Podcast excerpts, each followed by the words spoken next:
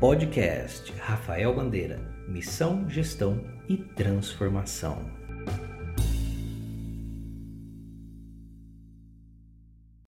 Olá, meus amigos, minhas amigas. Eu quero dar as boas-vindas a você que está ouvindo esse podcast. É a minha primeira gravação e eu não poderia deixar né, de fazer este momento de boas-vindas. Eu optei por utilizar esta plataforma do podcast para compartilhar informações, conhecimentos, dicas, orientações na área que eu atuo. O nome do podcast é Rafael Bandeira, obviamente meu nome, e o, como diria assim, o meu lema, o meu slogan que é missão, gestão e transformação. Essa, é, esse slogan ele faz parte da minha vida e eu vou contar um pouquinho mais para frente para você. É fato que estou gravando esta mensagem no mês de abril de 2020. Estamos em plena quarentena em função do Covid-19, as ações né, de, de restritivas de circulação. E isso me leva a explorar outras oportunidades. Eu garanto que você também tem desenvolvido habilidades nesse período onde o home office torna-se a regra né, para muitas pessoas. Enfim, fazer uso do podcasting é você colocar à disposição das pessoas mais uma ferramenta para que elas cresçam, aprendam, se desenvolvam. Compartilhar o conhecimento, compartilhar palavras, reflexões é o objetivo desse podcast. E o primeiro deles eu queria falar justamente sobre a minha trajetória. Uh, para que você se situe, para que você conheça um pouquinho mais, eu queria contar para você como que eu cheguei até aqui. Bom, eu sou administrador, especialista em gestão de projetos sociais e mestrando em políticas públicas.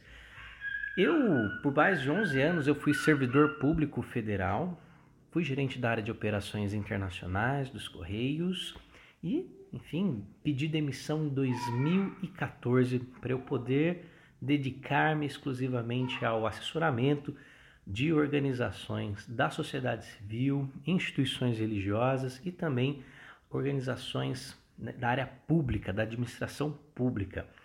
Bom, meu começo foi bem desafiador.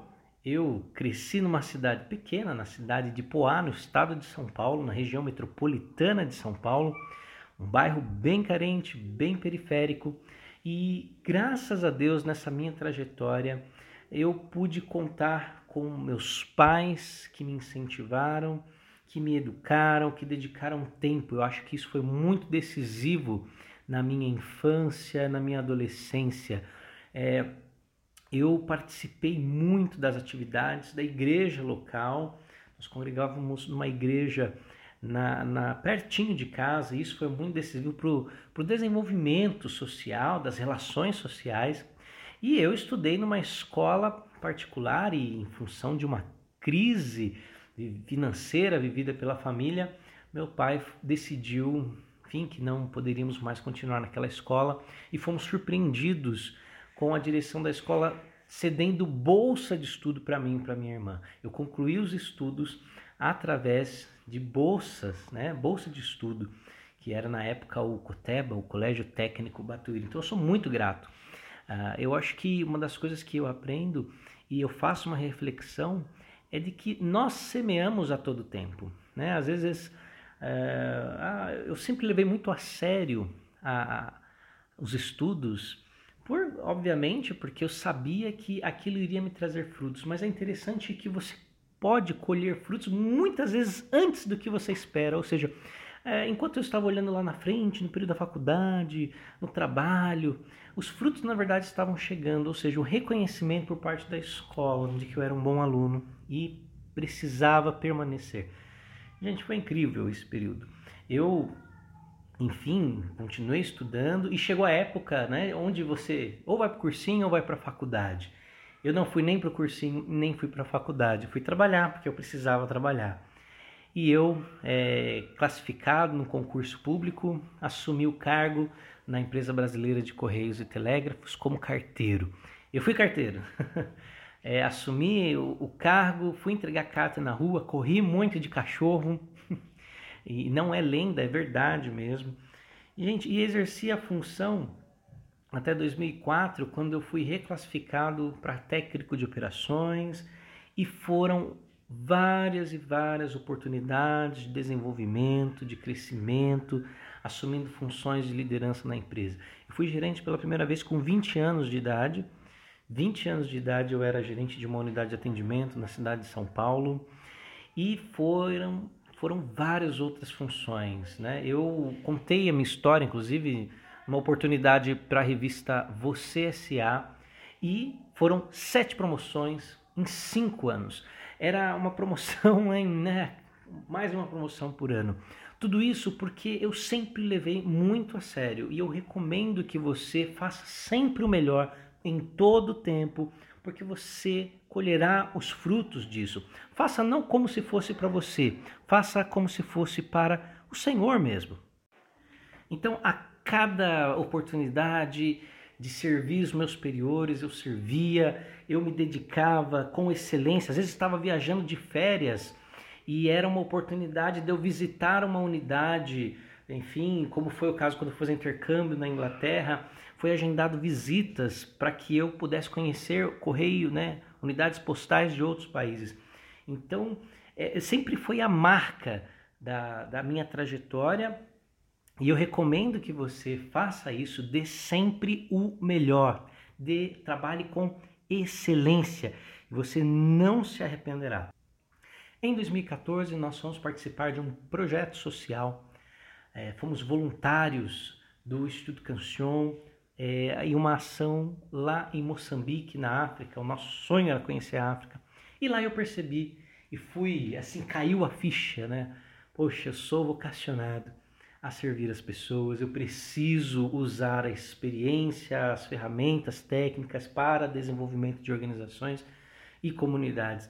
Foi quando eu voltei ao Brasil, né, ficamos lá duas semanas, menos de duas semanas, e aí eu pedi demissão do serviço público. E a mensagem, imagina, né, muitos querendo entrar no serviço público e eu saindo. Meu chefe achou que eu estava profundamente é, abalado psicologicamente, mas na verdade era a vocação, o chamado que temos para servir. É, foi um período de transição muito desafiador, mas que nos trouxe um amadurecimento incrível. E eu concluo esse meu primeiro podcast dizendo a você o seguinte: que nós temos sim aptidões e uma vocação e que pode e deve ser utilizada para a edificação uns dos outros, para o cuidado e desenvolvimento uns dos outros. O que foi marcante para mim naquela época foi o filme A Lista de Schindler. E não quero dar uma de spoiler aqui, mas Oscar Schindler no final do drama ali, daquela história do retrato da realidade que foi, os campos de concentração durante a Segunda Guerra, ele que salvou milhares de judeus, ele olha e fala: puxa, eu poderia ter salvado mais, eu poderia ter, eh, enfim, vendido isso, vendido aquilo, eu teria conseguido salvar mais. E o sentimento no meu coração quando eu voltei da África foi: eu não quero deixar para depois, eu não quero dizer ao final dos meus anos, eu poderia ter saído do correio, eu poderia ter arriscado, eu poderia ter me dedicado, eu poderia ter feito mais pelas pessoas. Não. Eu decidi agir hoje, diante de uma necessidade que nós temos. Nós vivemos em um mundo que precisa de Deus, um mundo que precisa da luz de Jesus Cristo. E eu sou cooperador para que isso aconteça, para levar essa boa notícia, para levar essas boas novas a quem quer que for, seja no mundo inteiro, seja no meu país, seja no sertão brasileiro ou em qualquer outro estado. Nós precisamos ser portadores de boas notícias e Deus nos chamou para isso. Deus chamou você para isso, para que você manifeste a bondade e a justiça de Deus onde quer que você esteja, seja no seu trabalho, seja com seus vizinhos, seja dentro da sua família.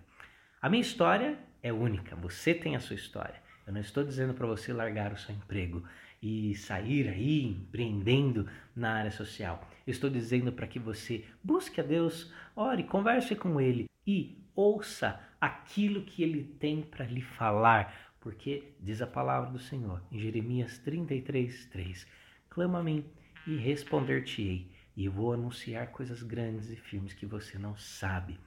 Pois bem, Deus está aberto para que você pergunte o que Ele quer que você faça. Deus foi maravilhoso na minha história, Ele tem sido maravilhoso, grandioso, e eu sei que Ele pode e deseja manifestar o seu amor, o seu poder na sua vida também. Obrigado por ouvir esse podcast, o primeiro de muitos, e que Deus abençoe você e a sua família. Obrigado por ouvir esse podcast. Saiba mais em rafaelbandeira.com.